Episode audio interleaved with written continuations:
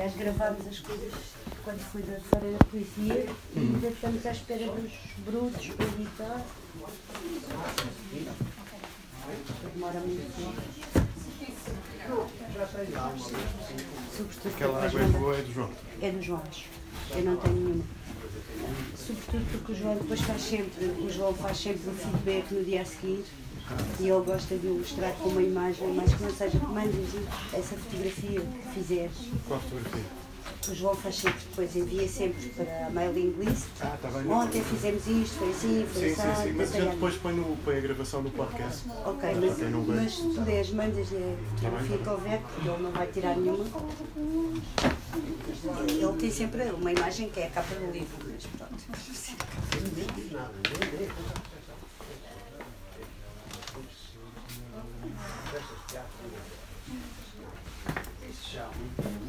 Isto não é bom, é que temos sempre algumas estranhas.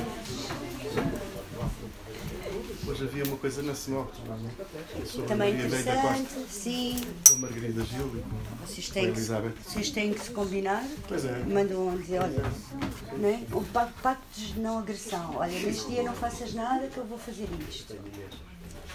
Porque o público é o mesmo, somos sempre os mesmos 300, somos para um sítio e não vamos para Mas não conseguem estar em dois lados ao mesmo tempo? Eu consigo. eu, Vou para o eu quando, quando o meu Wi-Fi está tá a funcionar bem, consigo, mas às vezes não, Esta era não a minha, tenho. estava aberta.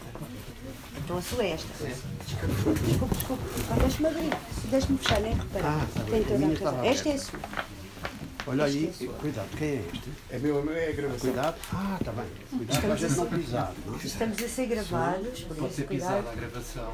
Também, também é bom o som. A gravação sim, o telefone é que me dá dois. Sim, mas acho que é produzir um som agradável. enquanto ainda não grava. Não, eu Já experimento. não me esqueça. Então, Helena, abre a sessão, faz Sim, senhor, eu abro já. Falando destes, destes, destes livros, desta coleção e destes, se quiseres. Sim. Boa tarde, então vamos abrir a sessão. Sugestão do Sr. Presidente da sessão. Obrigada por terem vindo ahm, aqui ao, ao lançamento do último livro da coleção Querida Escrita. Como há alguns estreantes, eu vou explicar o que é, é isto de- da coleção Rio da Escrita rapidamente. É um conjunto de livros. Este título, a coleção da Escrita, Rio da Escrita é uma expressão da Maria Gabriela Jansol e nesta coleção publicamos sobretudo textos em torno da obra da Maria Gabriela Jansol. Como provavelmente sabem, quem tem os direitos de publicação dos textos dela é a Síria Alvi e o que nós fazemos nestes livros é publicamos ensaios, eh, publicamos os conteúdos das jornadas anuais que fazemos, ah, todos os anos, mais ou menos outubro, novembro, por aí. E desse trabalho, e também, e também publicamos muitos textos dos cadernos. Excepcionalmente, como neste caso, Sim. este dela, Sim, que não se insere na, na, na série dos livros que estamos a fazer agora. ok. Porque aqui são as cartas dela, não é? são as cartas que ela escreveu para alguém. Como tinha a particularidade de escrever um rascunho, depois passar à máquina, depois mandar a carta e guardar uma cópia nos dossiês, nós temos todas as cartas que ela enviou. Pô, mas temos muitas, é? principais. Pronto. E esta primeira, esta primeira edição é uma seleção que o João Barrento fez e são sobretudo as cartas que ela escreveu entre 1967, quando vivia na Bélgica, e 2005, quando já vivia em Sintra, e são sobretudo cartas dirigidas a editores de livros, outros escritores, críticos literários, amigos, e o tom e o tema é sobretudo ela à procura de quem publica os livros dela, que era difícil, ou quem dê atenção, ou quem. Enfim, todo esse trabalho que ela fez, muito. ah, porque às vezes há a ideia que ela não queria ser lida, assim, disparados, que é muito difícil de ler, que é não sei o quê. Não é nada. Ela escrevia para ser lida, queria ser lida em Portugal e em português, porque apesar de viver na Bélgica e poder ter publicado na Bélgica, ter publicado em francês, língua que ela também dominava, ela nunca quis isso. Portanto, a sua relação com a língua era de alguma forma a sua relação com o país, também conflituosa, também. Enfim, isso pode-se ver tudo na, na, na sua escrita. E nestas cartas podemos ir acompanhando isso ah, muito bem. Portanto, este é o livro da coleção Vida Escrita, exclusivamente con- constituído por texto da Maria Gabriela. Os outros têm sempre ensaios, ah, são dedicados a temas, a diferentes temas, são muitas vezes ilustrados com textos que o João retira dos cadernos Exato. que estão no espólio, que estão no espólio da associação. Cadernos, desenhos, textos inéditos que não estão nos, nos outros livros, né? são obras que ela deixou acabadas. Mas além dessas obras acabadas, no espólio há. Isso, o João pode explicar muito melhor. Há cerca de 35 mil páginas escrita, onde há naturalmente escrita que entrou nos livros, mas onde há a maior parte provavelmente não entrou nos livros que ela editou. E é daí que nós estamos a fazer a série nova, desde 2008, a que chamamos eh, Livros de Horas, por sugestão dela ainda, com eh, a parte inédita desses cadernos e desses dossiês de escrita, que vem desde o início, desde os anos, finais dos anos 60 até ao fim. Já vamos com oito volumes, o nono vai sair este ano. Ok, Bom, em relação a este livro, hum, concretamente, talvez eh, há uma, uma pequena introdução que eu fiz, explicando um pouco hum, a natureza das cartas, o sentido deste livro, eh, mas talvez se possa dizer mais alguma coisa aqui. Eh, Trata-se, portanto, como já se disse, de uma seleção das, das, das cartas para uma, eh, uma coleção para além deste livro, eh, texto eh, da Maria Gabriela Lençol, que ocupa todo um livro, só tem um outro que é o livro das entrevistas, que ela deu eh, a vários jornais e revistas e que estão reunidos num livro. E agora as cartas, que são muito ilustrativos também, como disseste, de, enfim, de relações com enfim, vários tipos de, de agentes da- da- da vida literária em Portugal, sobretudo, mas também um ou outro fora, e, e- e com algumas pessoas muito próximas e bastante reveladoras eh, do modo como ela. Também como ela, isso acho que é um aspecto interessante, como ela entendia a carta e o papel da carta, a escrita epistolar, que, que é importante nela. Apesar de eh, aqui não, não, não temos tantas cartas assim, mas há muitas mais, claro. Bom, eh, as, como eu dizia, as entrevistas são um livro paralelo, se quisermos, a este. Este eh, traça todo, acaba por traçar todo um percurso, que é eh, um percurso de escrita, eh, dos acidentes da publicação de uma obra, e digo acidentes porque não foi fácil, durante as primeiras duas décadas, enquanto ela esteve na Bélgica. Depois as coisas cá mudaram completamente.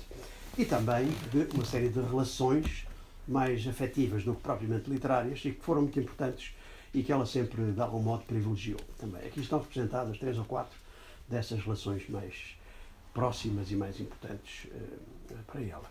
Eh, às vezes, eh, mas não, não muitas vezes, muito raramente, até numa carta à mãe, que era uma prática semanal, durante os 20 anos em que ela esteve na Bélgica, nós temos muita carta e muitos postais dirigidos à mãe.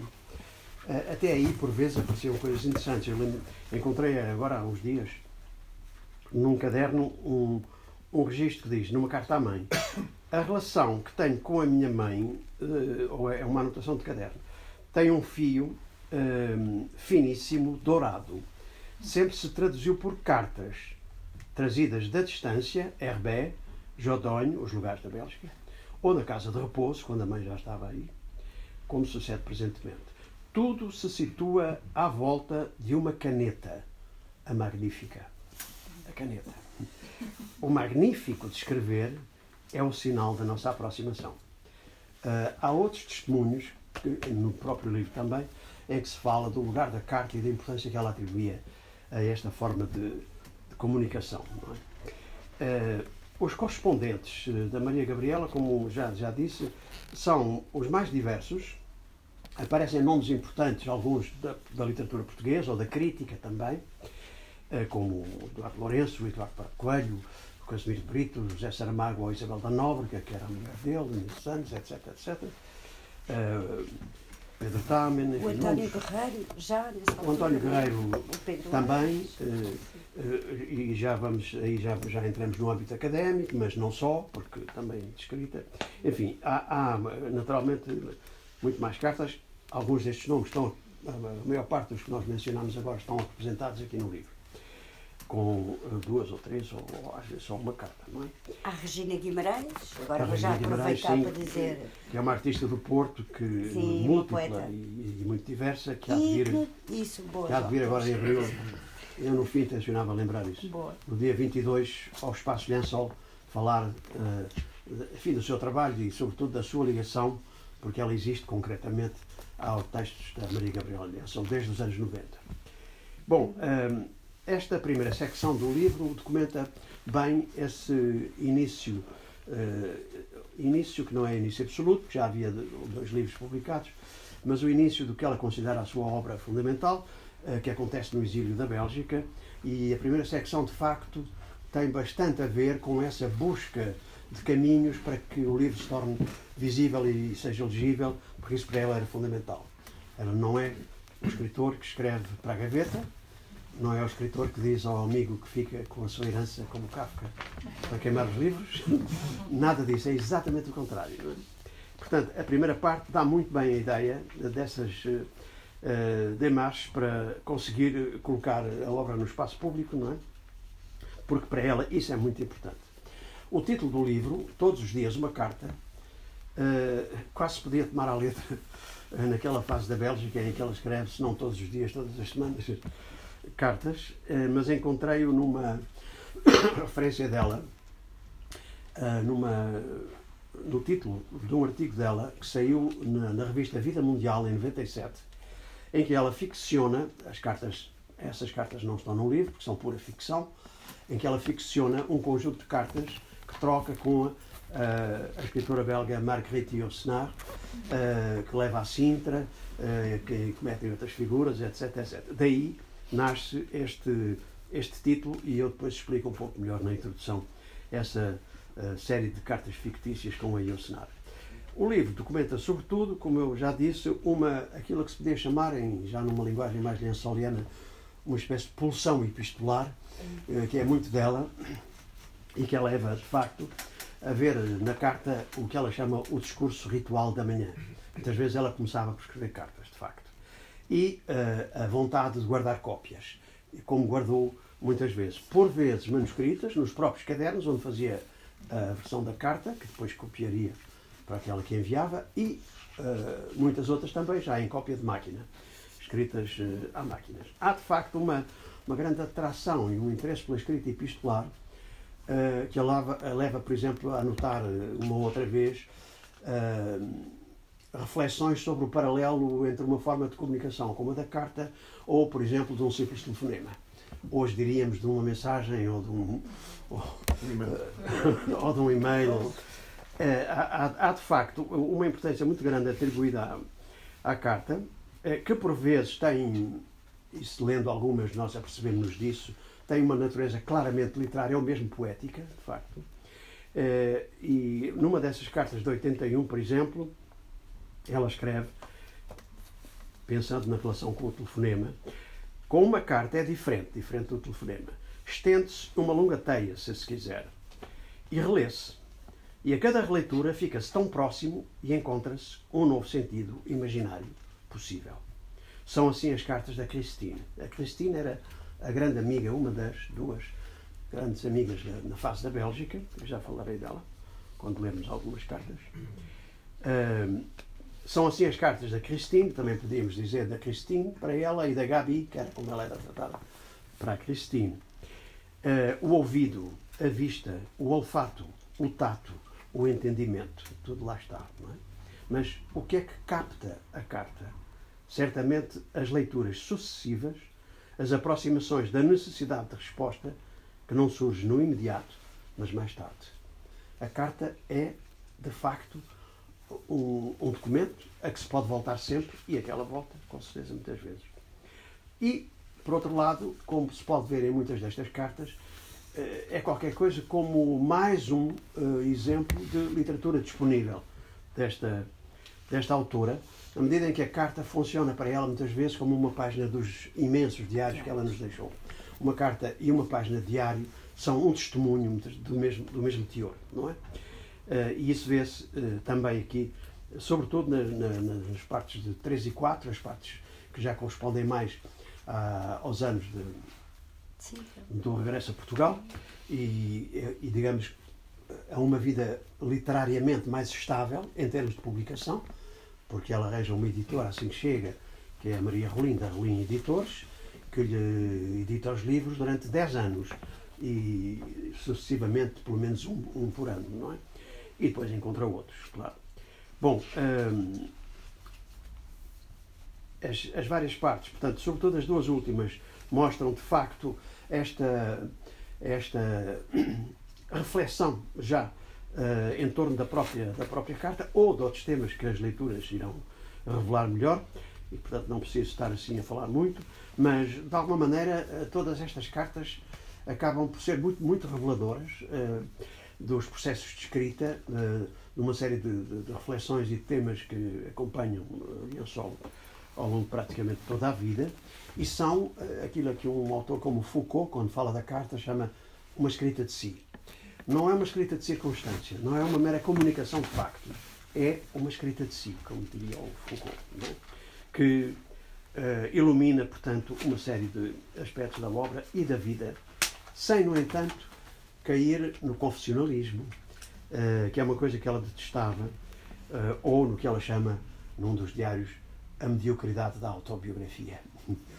Apesar de tudo ser autobiográfico, esta. Mas isso acontece com muitos outros, não é?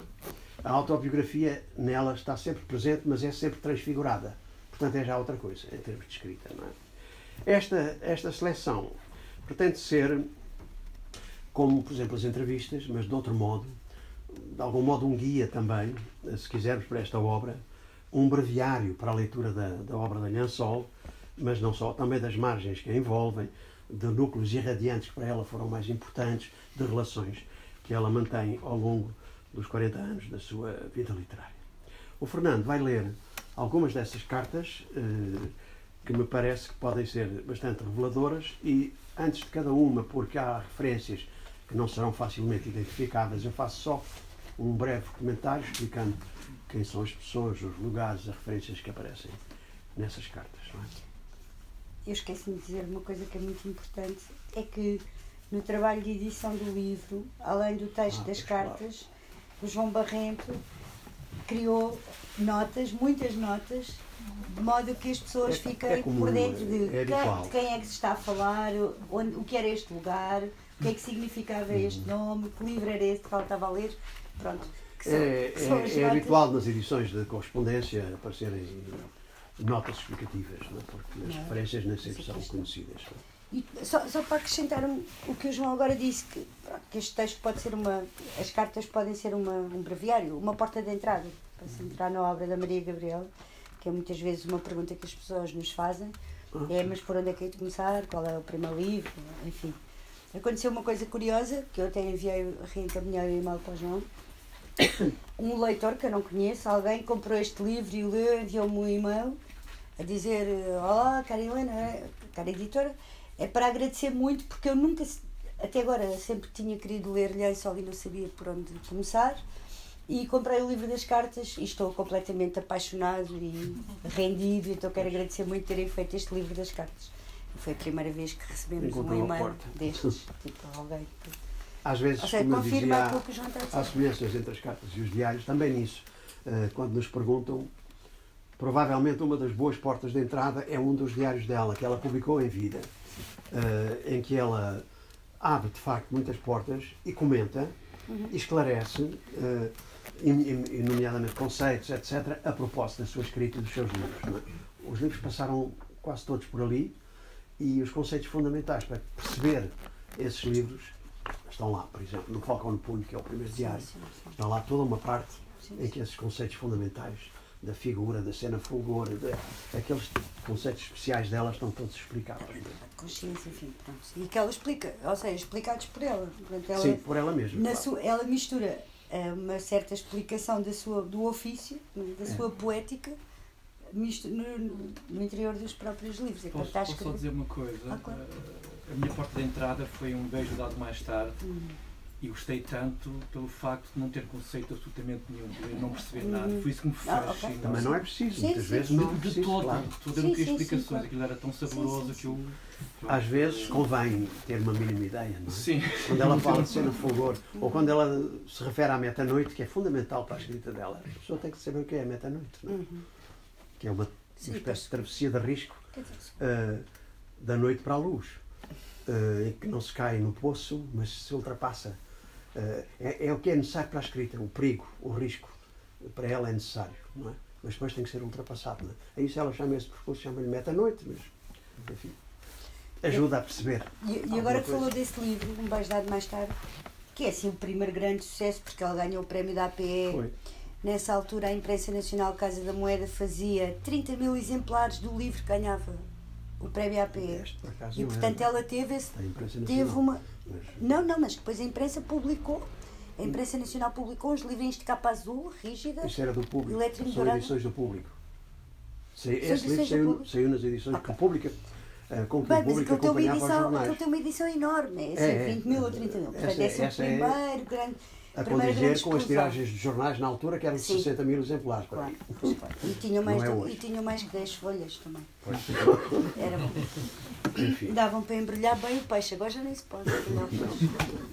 Por isso não compramos peixe. pronto, não faz. Pois Mas é. por causa desse livro, ah, falámos da Regina Guimarães. A Regina Guimarães fez parte de um grupo, os, as tre- os, Os três três trinhos dos Tigres, tigres, Tigres. com Ana Deus, etc. E elas criaram um espetáculo a partir desse partir livro chamado Ferida Consentida. E que esteve no Porto em 94. E aqui não sei saber. E aqui não sei se exatamente, e que a Maria Gabriela viu e gostou muito. E elas criaram uma relação de amizade. São duas mulheres muito parecidas. São. é. Sim, são mesmo. E agora é muito. E a Regina fez então dois pequenos vídeos, não sei onde é que foram vistos, acho que nunca. Eu nunca os vi. um vimos nós num congresso, num Pois, só- só assim, na. Rábida, em Aquela- 2003. E agora e o vamos outro poder. só num colóquio aqui Pois. em Lisboa, em torno da Lençol, eh, agora em novembro. Agora em novembro, sim, que, Esse que é organizou a Golganete. Ali na, Ok. na Faculdade de Letras. sim. Portanto, dia 22 vai ser mesmo uma ótima Vamos oportunidade. dia 22. Para vocês conhecerem o Espaço de Ângelo, se ainda não conhecem, que é lindo, na, na rua Saraiva de Carvalho, em Campo de. Não é Fernando, o Fernando sabe que é verdade. É lindo. Toda a gente é muito bem tratada. E podemos ver estes dois vídeos que eu estou muito curiosa e ver e ouvir a Regina Guimarães, que é sempre um prazer, Uhum. porque ela é uma sábia. Se, se há nome é. bem posto a alguém, é esta senhora. Regina, completamente.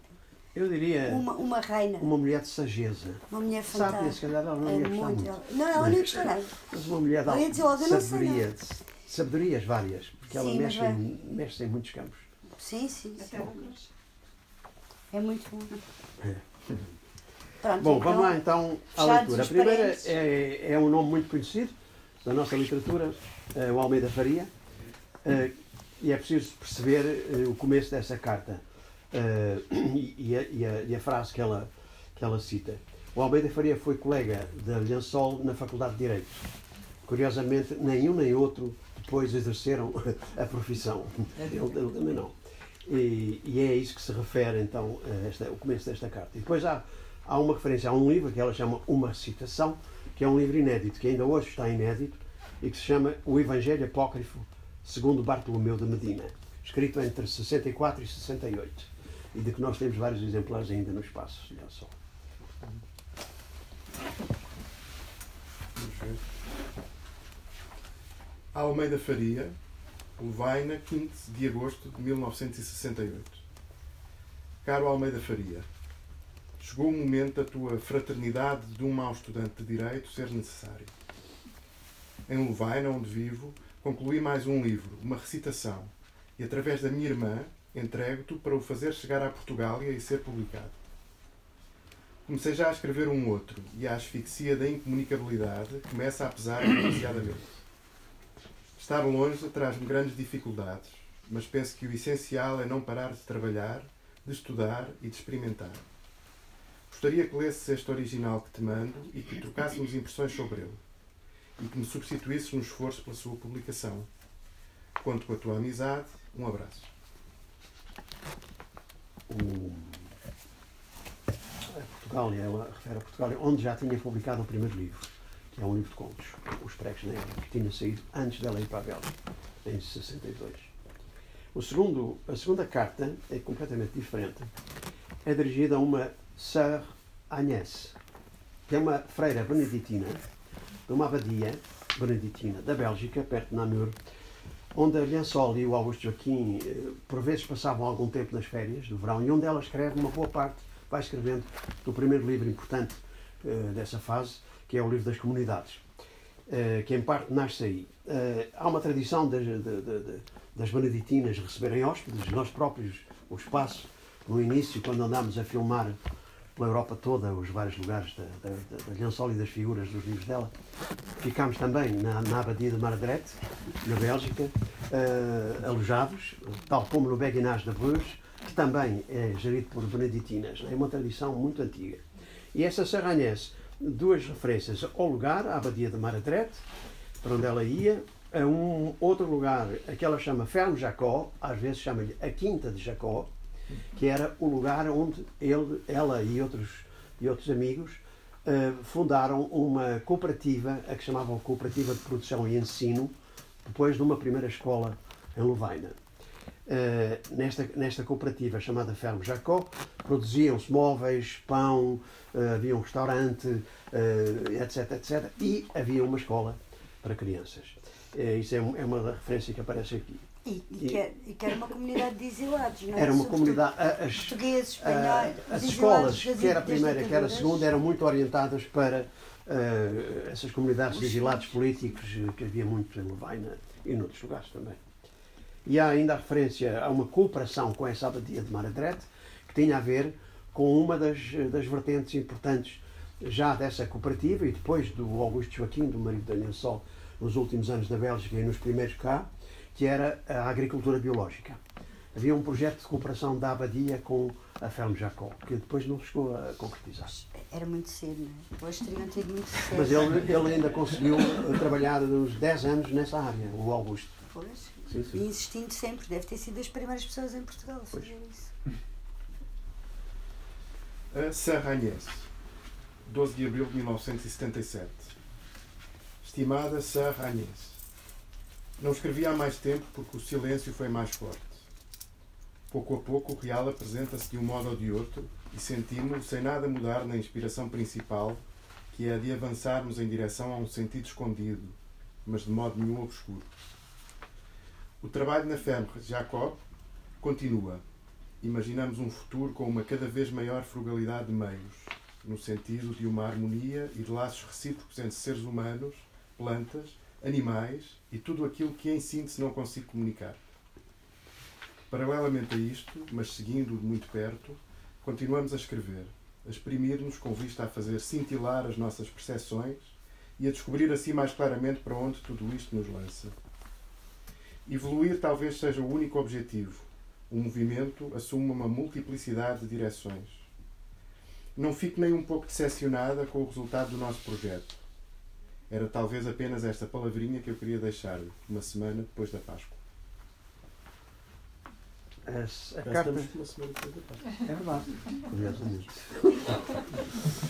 A carta seguinte já tem outra destinatária, eh, que é a grande amiga eh, de infância, eh, de escola, do, do Liceu Pedro Nunes, etc. E até de, de, de bairro, de Campo Torique, da Maria Gabriela Sol, a Lourdes, Lourdes Marcelo com quem ela se corresponde muito uh, na fase da Bélgica.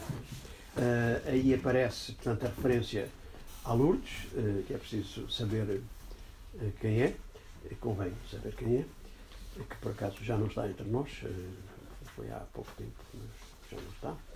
E a Maria Gabriela, quando regressa da Bélgica e se instala em Colares, depois em Sintra, vem sistematicamente, regularmente, todas as semanas, às quartas-feiras, a Campo de Arico, para estar com a Lourdes, e depois almoça e dão as suas voltas e etc, etc. E por vezes fica até em casa da Lourdes e escreve em casa dela. Tem lá um lugar no sótão, ela refere isso nos cadernos muitas vezes, onde muitas vezes escreve uh, também. E volta-se a referir aqui a Quinta, que é a Quinta de Jacó, e três títulos de livros, que para quem os não identifique, são os títulos dos três livros da primeira trilogia da Maria Gabriela Nessa. O Livro das Comunidades, A Restante Vida e Na Casa de Júlio e Agosto.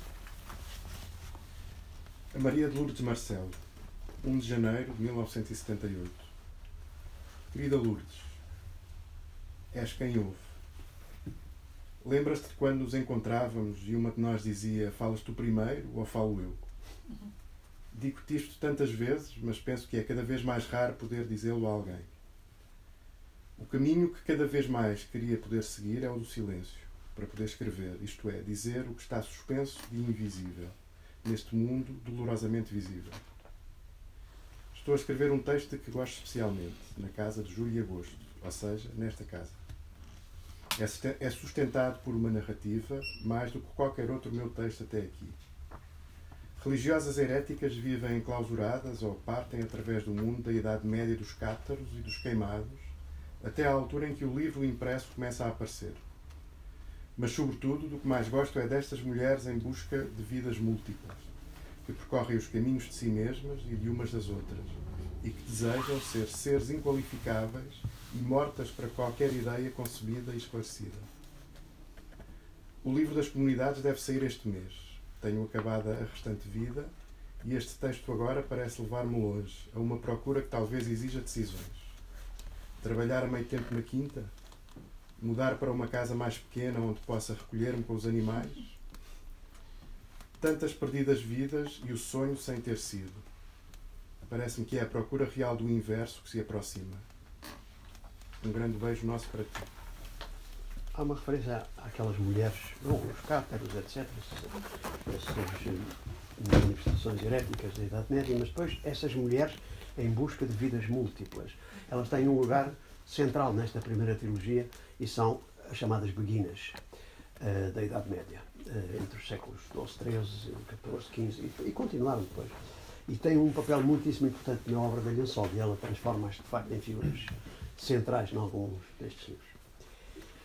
Uh, a carta seguinte é também a uma grande amiga, agora encontrada na Bélgica, Christine Laubert, que uh, é uma daquelas, daqueles casos que, por acaso, não era de imigrantes políticos ou assim, mas que era belga, tinha duas filhas pequenas e as filhas frequentam a primeira escola, a escola da Rua de Namur em Lovaina, e, e a Christine uh, terá um papel muitíssimo importante eh, não só por essa amizade eh, que vai crescendo eh, nos finais dos anos 60 e nos anos 70, mas sobretudo porque a Christine, que tem uma formação filosófica, mística, que conhece bem um, o misticismo oriental, etc., é alguém que foi muito importante em determinados momentos para dar a conhecer à Maria Gabriela Lençol filósofos, místicos, etc.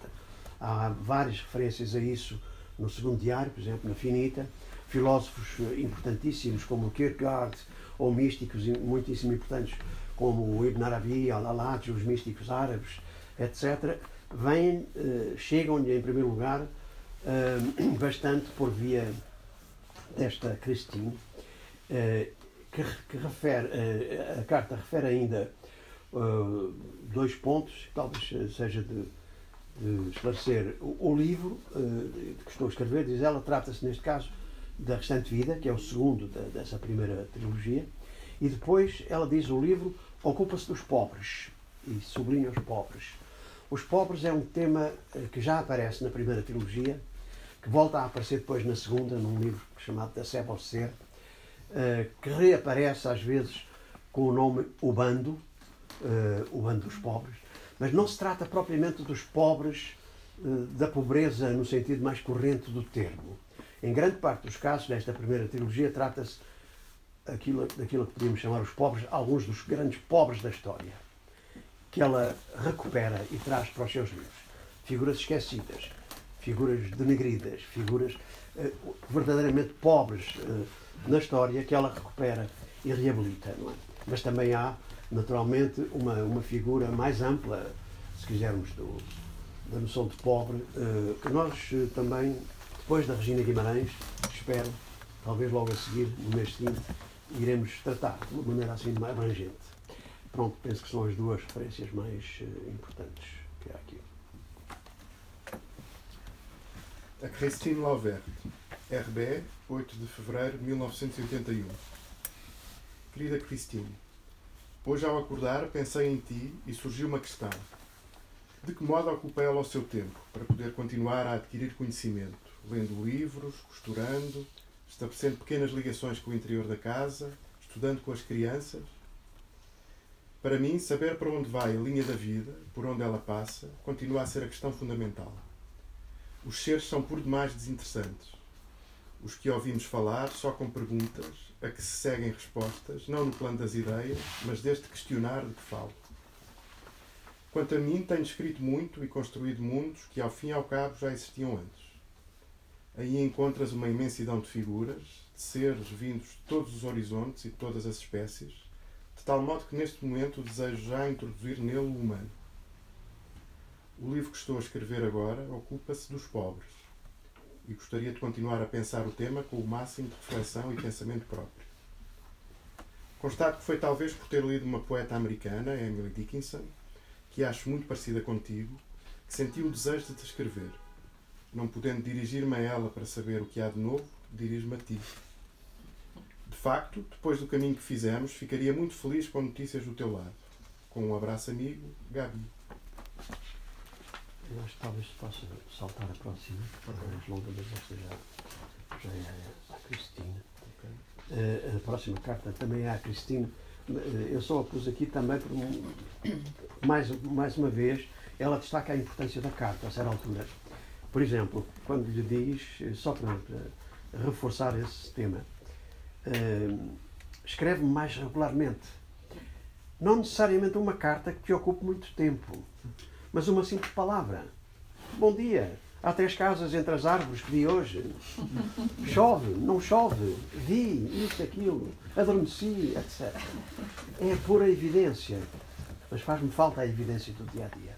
Uh, a importância da carta, até a este nível. Não é? Bom, a seguinte é uma carta que uh, muda o registro dos destinatários. É uma carta, a primeira, penso que é a primeira, ao Eduardo Lourenço. O Eduardo Lourenço, ela conhece-o exatamente neste ano, um pouco antes, estamos em dezembro na carta, em outubro, em Paris, num encontro uh, chamado Les Belles Étrangères, onde o Eduardo Lourenço, o Eduardo Prato Coelho e uma série de outros escritores portugueses, o Virgílio Ferreira, eh, que ela conhece também melhor aí, estavam. Eh, e esta é uma carta, uma pequena carta escrita depois desse, desse encontro. O Eduardo Lourenço já se tinha referido, dando um destaque muito importante à, à obra da Lençol, sobretudo ao começo dessa obra, o Livro das Comunidades, num artigo que escreve depois de um colóquio no Brasil, onde ele participa em 79, depois o texto reaparece noutros lugares, e ele inclui mais tarde, bastante mais tarde, num dos seus livros, O Canto do Signo, em que ele fala de coisas que já uh, revelam, uh, digamos, o, o, interesse por esta obra e a sua ideia de que esta obra tem qualquer coisa de muito particular e que não é o mais evidente nem o mais óbvio na, no, no, contexto literário português. É? Fala-se do texto da Sorbonne, que é um texto que ela apresenta e depois inclui num dos seus livros, Lisboa-Leipzig, onde reúne vários textos desse teor, de intervenções públicas. Fala-se de Maria Rolim, que era a editora desses anos, e uh, o Eduardo Lourenço. Gostava só de lembrar que uh, nesse esse texto, que ele chama Contexto Cultural e Novo Texto Português, em 79, uh, eh, fala já de qualquer coisa como o inclassificável livro das comunidades. E pergunta-se que cultura corresponde a um tal texto? É impossível dizê-lo. É um texto contemporâneo por excelência. Mais tarde ele uh, perde um pouco o contacto, mas há mais cartas entre eles uh, e virá a, a, dizer qualquer coisa de importante numa grande entrevista da revista Ler depois da morte dela. Essa entrevista ficou célebre porque muita gente a cita, porque ele diz que a Aliança será o grande mito da literatura portuguesa do século XX depois de Pessoa. Isso foi muito citado na altura, em 2009. Bom, vamos à carta do Eduardo Lourenço, que é, é um, um excerto só.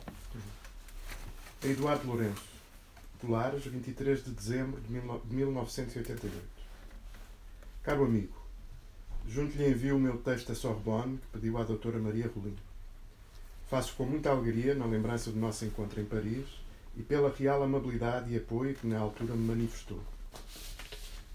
Conheci-o com muito prazer. Tinha a certeza de que tarde ou cedo nos haveríamos de encontrar.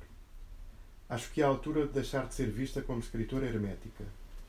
Muito desse suposto hermetismo deve provir, creio eu, da falta de coordenadas de leitura. A maior parte dos portugueses cultos, ou assim ditos, não leram talvez o que eu li. O que não se viveu de idêntico não se pode suprir, mas as bibliotecas podem ser progressivamente substituídas. Penso que o Eduardo poderá ajudar os outros a ler-me. Com um abraço muito amigo, Maria Gabriela Lençol. É, de facto, ela leu, nessa altura, pouco muita gente aqui não, não teria lido. Sobretudo figuras como essas, alguns místicos, das beguinas, etc., que não eram conhecidas, de facto. A carta que se segue, um bocadinho mais longa, mas é de outro teor já mais pessoal, mais, mais emocional, mais afetiva, sobretudo, é a terceira grande amiga na vida da Lençol, em termos pessoais, a Anabela, Anabela Conceição Lopes, que já era amiga do Augusto Joaquim de juventude, que depois também foi para a Bélgica, para a Levaina, reencontraram-se aí, colaborou muito nas escolas, uh, continuou sempre numa ligação muito estreita, mesmo depois do regresso a Portugal. Uh, ela regressa um pouco mais tarde que a Lençol e o Augusto, mas depois voltam também a encontrar-se regularmente em, em Sintra, semanalmente.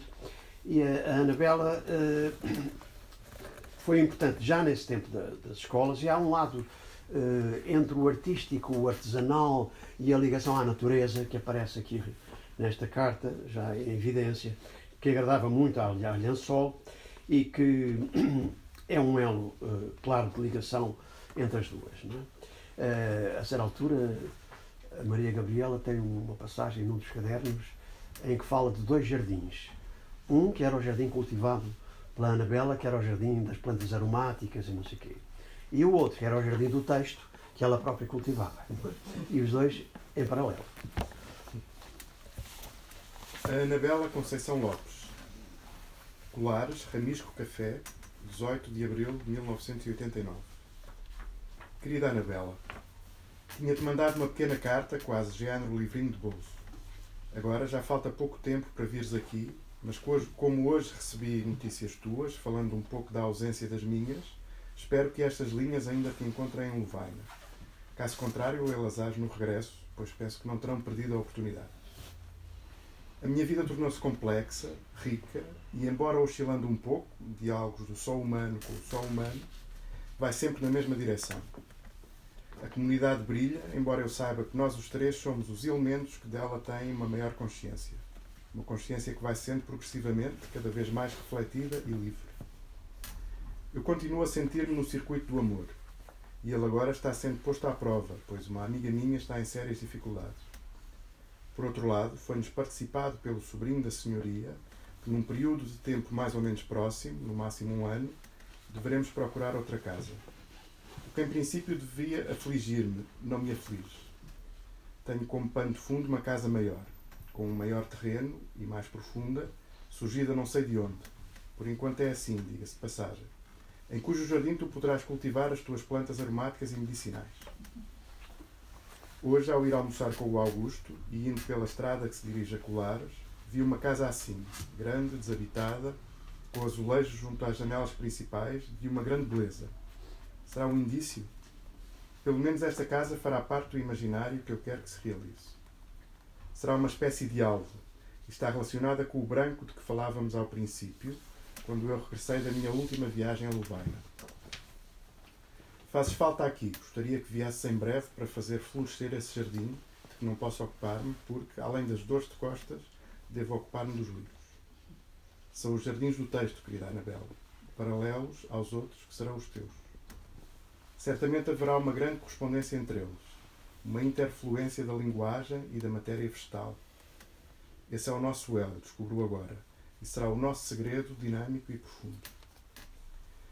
Aqui ocupa um lugar ímpar na literatura portuguesa. Sou o inefável, o melhor do melhor que deve pôr-se à margem. Sem corte, sem séquito, escrevo por escrever, sem objetivo útil, tentando ser o que é e o que passa, com forma original e rara. É um duro fardo para os meus ombros quando reparo que só tenho membros humanos e não as asas que tornam os longos movimentos mais ligeiros. Mas voltando à casa, à tal casa imaginária, ela surge-me com o seu duplo jardim, como uma fortaleza real dentro do impossível, o impossível mundo de que tu falas às vezes. Combinaremos depois o momento de nos vermos, mas o essencial já está contido nesta carta, que é a criação dos jardins simultâneos, um apoiando o outro, tal como estas duas folhas de papel que te envio. Não demores, pois, peço-te, muito tempo a vir. Não demores, pois, peço-te, muito tempo a vir para estar e ficar. Não demores, pois, peço-te, muito tempo a vir para estar e ficar. Recebe, pois, profundamente esta carta, com toda a ternura e apoio que nela te envio. Maria Gabriel.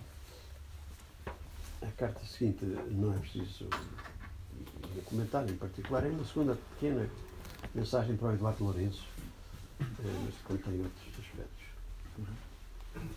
A Eduardo Lourenço, 10 de março de 1994.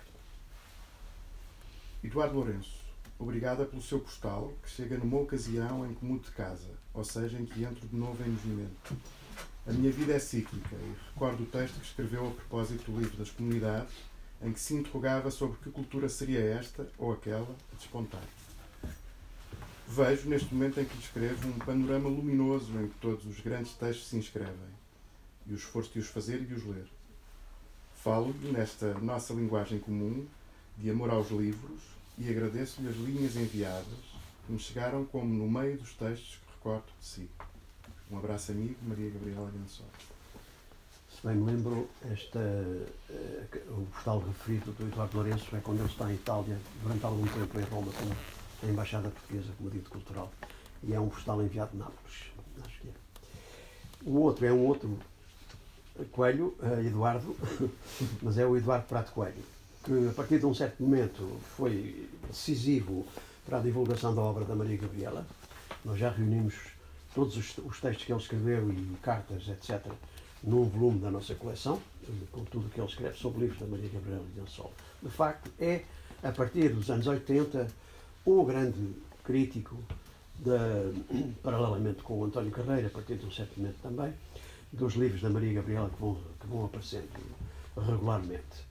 Eh, também muito importante para ela, eh, no sentido de, às vezes, de a convencer, porque ela não estava assim tão interessada nisso, eh, em participar em determinados encontros, dois ou três apenas, sobretudo internacionais. As Belas Étrangères, como eu disse há pouco, em 88, a Europália, que foi um grande encontro de cultura portuguesa e de literatura na Bélgica em 91, etc. E, apresenta uh, o, livro Lisboa Leipzig, em 94, aqui na, em Lisboa, na Casa Fernando Pessoa, e mais tarde apresentou ainda um outro, em 98, uh, eh, o Ardente Texto de Joshua, uh, ali no Convento dos Dominicanos, também aqui em Lisboa. Foi aí, na apresentação desse livro, que eu conheci pessoalmente, ao vivo, a Maria Gabriela Linhansol. Já a conhecia de, de correspondência, porque lhe tinha pedido umas duas vezes textos para a revista Fala, da Assíria Alvim, na altura era uma, uma pequena revista uh, desdobrável, uh, com textos de escritores, e eu pedi-lhe, e ela mandou-me de facto, mas não a conhecia pessoalmente. Bom, uh, ler assim. A Eduardo Prato Coelho, Lares, Sintra, 15 de maio de 1994. Caro amigo, só agora lhe agradeço o envio do segundo volume do seu diário. Leio e demoro a ler Tive pena de certas críticas enviesadas que li, mas é quase o preço a pagar pelo trabalho que faz e pelo lugar que ocupa. Deve-se-lhe um trabalho de definição de fronteiras. Vou publicar agora o primeiro volume de Lisboa Leipzig, a que outros se seguirão. Chama-se O Encontro Inesperado do Diverso. Aqui anexei uma série de textos de reflexão que já conhece e que pensei, como deve estar lembrado, publicar autonomamente.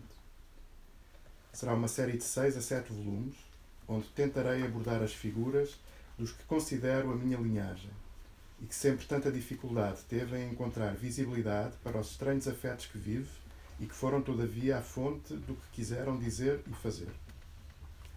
Por outro lado, creio que aquilo a que chamou em tempos presenças espectrais são para mim outra coisa.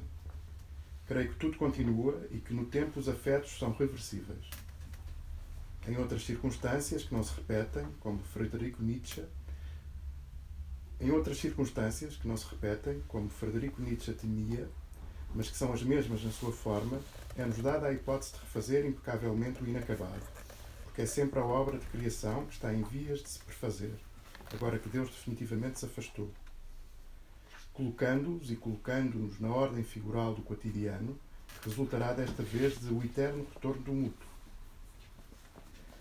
Gostaria desta vez de fazer uma apresentação pública do livro e de convidá-lo para o apresentar formalmente, junto ao Envio Lisboa Lápis 1. Gostaria de convidar gente que sei que me lê e gente que outros sabem que me leem para um encontro onde o Eduardo, se aceitasse, se encarregaria da apresentação.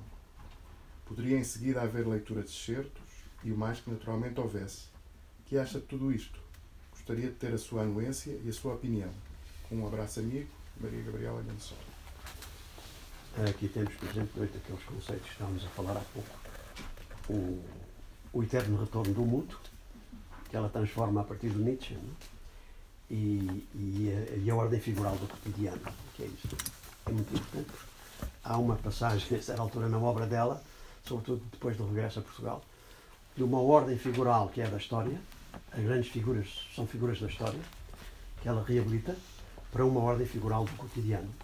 A partir do Dado Mais Tarde, por exemplo, mais ou menos por aí, os livros aparecem as mesmas figuras às vezes, mas são essencialmente centrados no, em figuras do cotidiano. É? Bom, e a seguir vem a Regina Guimarães, um, um exemplo de mais do que uma carta que figura no livro, uh, nessa, nessa fase da ferida consentida, dos anos 90, que passou no Rivoli no Porto e aqui no CCB. Uh, eh, a Regina Guimarães, já falámos dela, é uma artista, uma poeta, foi professora de dramaturgia, faz cinema, enfim, imenso. E faz esse espetáculo com a Ana Deus e os Três Tristes Tigres. Grande tradutora. Também tradutora de franceses, vários. Uh, fez vídeos e vamos vê-los agora no dia 22, essencialmente. Ela refere a Ana Deus também aqui nesta carta. Ana Deus faz 60 anos hoje. Ah, hoje. Olha. Há coincidências que nunca são. Não há coincidências, diria a Nelson se estivesse aqui. Não há acasos, não há coincidências. Tinha que ser uma semana depois da Páscoa e tinha que ser o dia da Ana Deus. Outra Por alguma razão que eu não descortino, mas eu sei é que mudei a perspectiva sobre o mundo assim que eu comecei a ler mais. Isso não tenho dúvidas. E uma dessas coisas é isto. É acreditar no, que não há coincidências, por exemplo. São tantas as que, as que não acontecem como coincidência lá no nosso espaço. Bem, sim. E eu estava a olhar, o livro está na minha frente, é a heterodoxia do Eduardo Lourenço. Podia ser outro. Não, é mesmo. Não, é, é, é, há uma super produção. Não? É? Isto era arrepiante, por exemplo, quando estávamos a organizar o arquivo de imprensa que a Maria Gabriela, quando saiu uma coisa sobre ela, ela dobrava o jornal nessa página e metia dentro de um saco. E outros e outros. Então tínhamos sacos cheios de jornais e revistas assim, que depois íamos resgatando. E de repente alguém falava, ah, não sei quem também escreveu sobre, sobre ela, mas nem dos mais outros, tipo Maria Alpec, ok. Sim, Maria E eu tirar, e eu só tirava e era a crítica do que você estava a falar. Assim ah, super arrepiante. Estas coincidências muito só, só pelo menos conforta-nos, sentimos menos sozinhos. A Regina Guimarães, 2 de junho de 1999. Caríssima Regina, o tempo passou e não tem limites.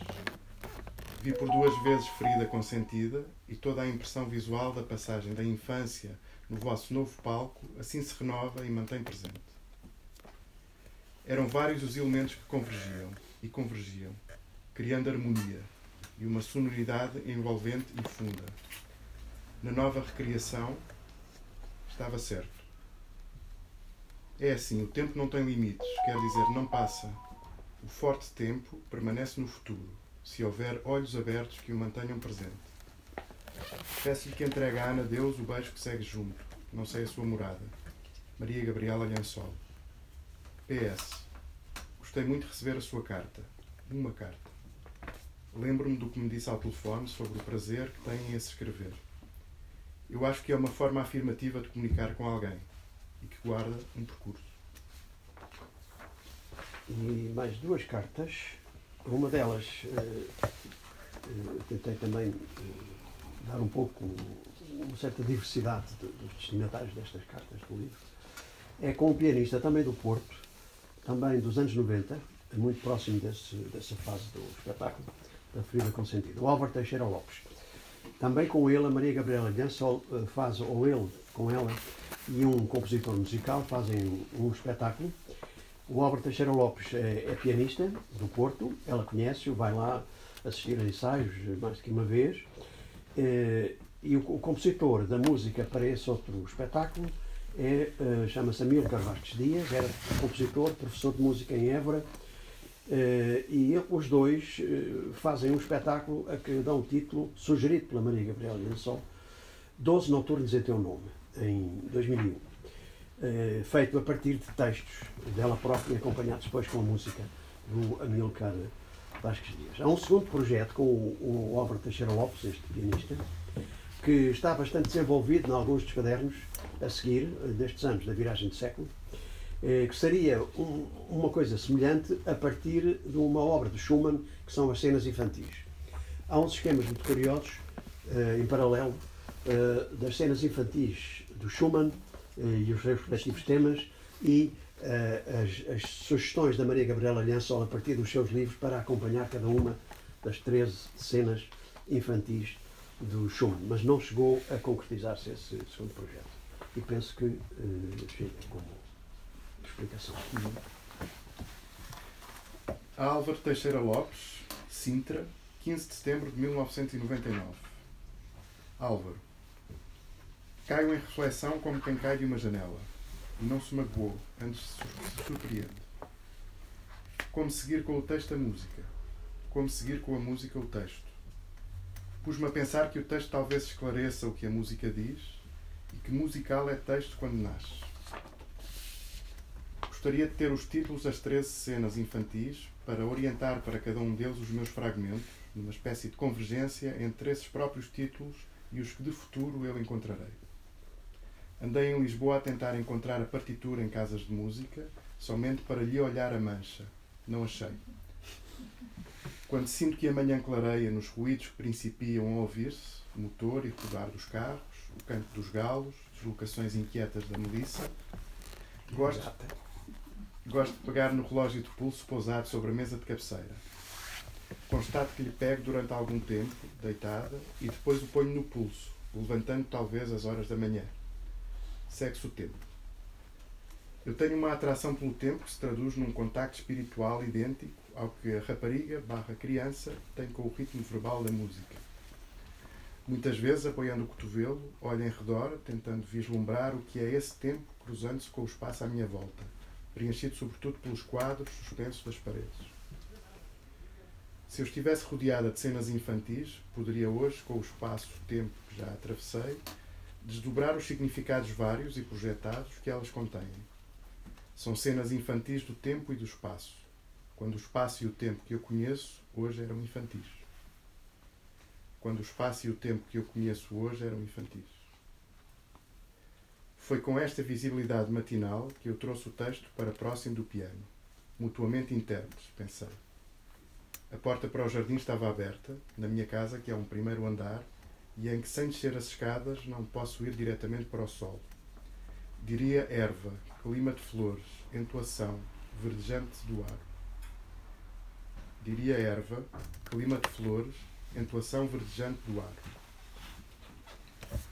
A música precisa menos de espaço do que de tempo. Mas é um primeiro pensamento, talvez inexato, porque a música tem necessidade do espaço para nele colocar o ouvido. Cada cena infantil me guia pelo jardim, a que dou a volta uma vez, duas vezes, mil vezes, até sentar-me numa das cadeiras de verga, próximo da mesa, continuando a dar voltas sucessivas com o olhar. Quando me canso, verifico que tenho o relógio de pulso sobre a mesa e que, sem se gastar, o tempo me gasta. Entro na sala. Entre mim, o tempo e o espaço, circula o circulante vagar de sentar-me, com a esperança de ouvir. Saudações, Maria Gabriela Lençol. E uma última pequena carta é dirigida a alguém que foi muito importante, inclusivamente para que nós estejamos hoje aqui, para que exista o Espaço Lençol. Uh, a carta é dirigida a José Augusto Mourão. José Augusto Mourão era dominicano, professor de semiótica no Departamento de Comunicação da Universidade Nova. E, e o, o José Augusto foi muito importante na viragem uh, na viragem do século, ano 2000, finais do ano, nomeadamente porque foi ele e o Augusto Joaquim que tiveram a ideia, e a Silvina Rodrigues Lopes também, da Universidade Nova, que estavam mais próximos desta obra, tiveram a ideia de criar um grupo uh, de pessoas interessadas que discutisse os livros dela, que se reunisse regularmente e discutisse os livros dela. E foi isso que fizemos, e digo que fizemos porque eu também entrei nesse grupo, por sugestão do José Augusto Mourão, ou por contacto com ele, uh, em que nos reuníamos uma vez por mês, um sábado inteiro, em vários lugares, uh, a partir do ano 2000, discutindo um livro que se escolhia, ou que ela geralmente era ela que escolhia, para esse ano. Todo o ano estávamos com um livro, uh, às vezes bem pequeno, um, um, lembro que um dos anos, em 2002, foi um livrinho, depois da morte, escrito depois da morte do cão, o Jade, que é um livrinho, é um livro carta, uma edição pequenina, que tinha apenas uma dúzia de páginas. Nós andámos um ano inteiro a falar desse livro. Mas o José Augusto Mourão foi muito importante porque foi com ele que nasceu esse grupo, de onde depois viria a nascer aquela que nós chamamos GEL, ou seja, Grupo de Estudos Lençoliano, Lençolianos, que deu origem ao Espaço Lençol, que foi criado ainda com ele em 2006, no final de 2006. E quando esse, esses encontros já estavam próximos de terminar, porque a doença dela manifesta-se exatamente nos finais de 2006. É, por isso o José Augusto foi, foi de facto muito importante e acabou por eh, reunir depois eh, também os seus escritos num livro que ainda saiu em vida deles, eh, que chamou O Fulgor é Móvel, que é uma, uma frase dela sobre os livros e os temas que ele tratou na obra da Sol. José Augusto Mourão, sem data, 2001. Caríssimo Frei Mourão, na minha vida está pressuposta a leitura de textos sagrados. Não sei se essa leitura foi necessária para os livros que escrevi, mas de facto li-os, leio-os e eles atraem. Tem uma linguagem de intensidade englobante, uma linguagem maior, na raridade, sou pessimista, de uma linguagem maior do humano. Fulgor é movimento, sim. Como santidade é movimento e apaixona-me verdadeiramente o que seja o seu conteúdo. Conteúdo possível e hipotético da santidade, que só antevejo na luta cotidiana pelo fulgor. Sinto-me muito feliz com os encontros que os cerca de 20 andamos a ter. Talvez que solidão e companhia se avistem do mesmo lugar. Creio que o conhecimento nasce de uma espécie de passagem rápida de um pelo outro.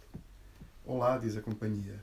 Olá, diz a solidão e ambas desaparecem nessa tensão de querer ser e saber edenicamente.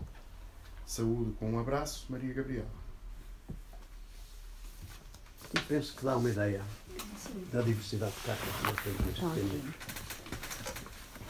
Se quiserem dizer alguma coisa, perguntar alguma coisa, estamos disponíveis. Vamos ler.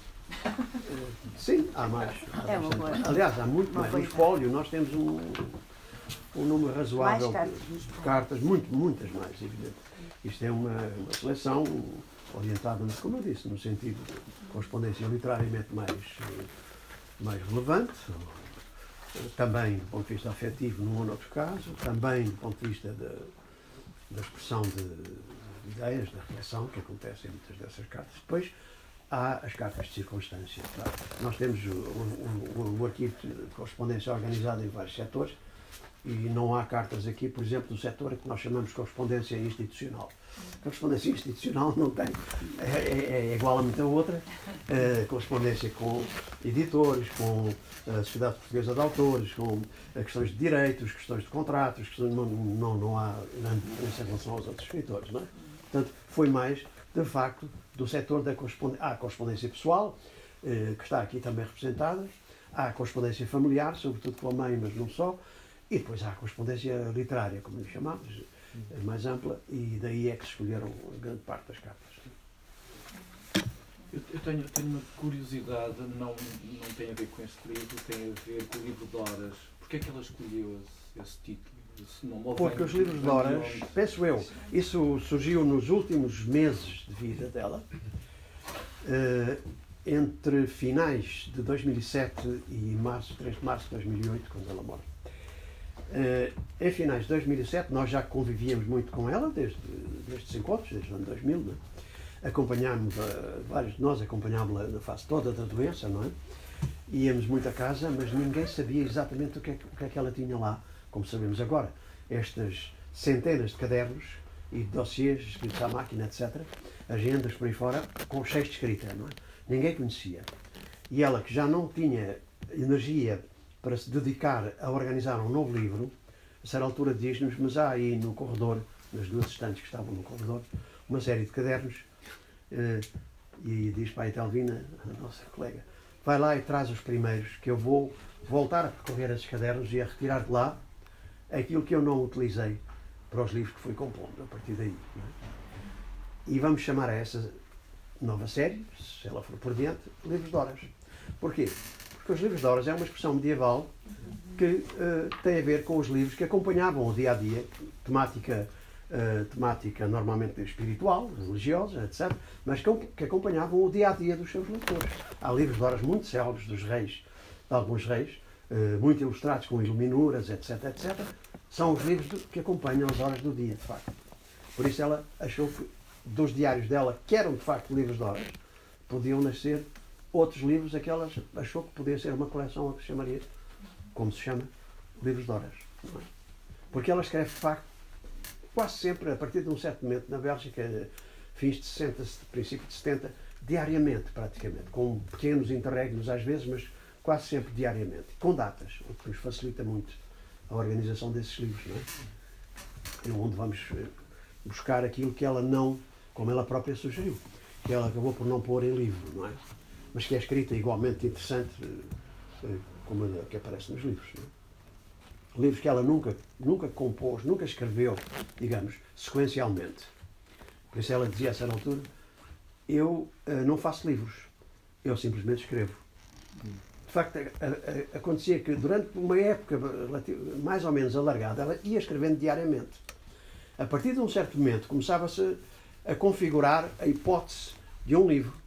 E aí ela começava a tentar organizar. Passava da escrita manuscrita para a máquina e começava a organizar blocos de texto, etc, etc.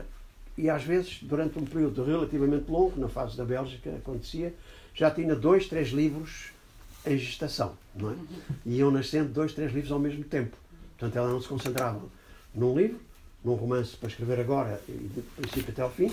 Nunca aconteceu assim. Uh, foi sempre, muitas vezes em simultâneo e deixando correr a escrita ao longo dos dias e depois organizando para fazer um livro. E mais um quarto onde nos ia contando, mais um quarto que era o diário, onde nos ia contando o que estava a acontecer com os outros três que ela estava a escrever.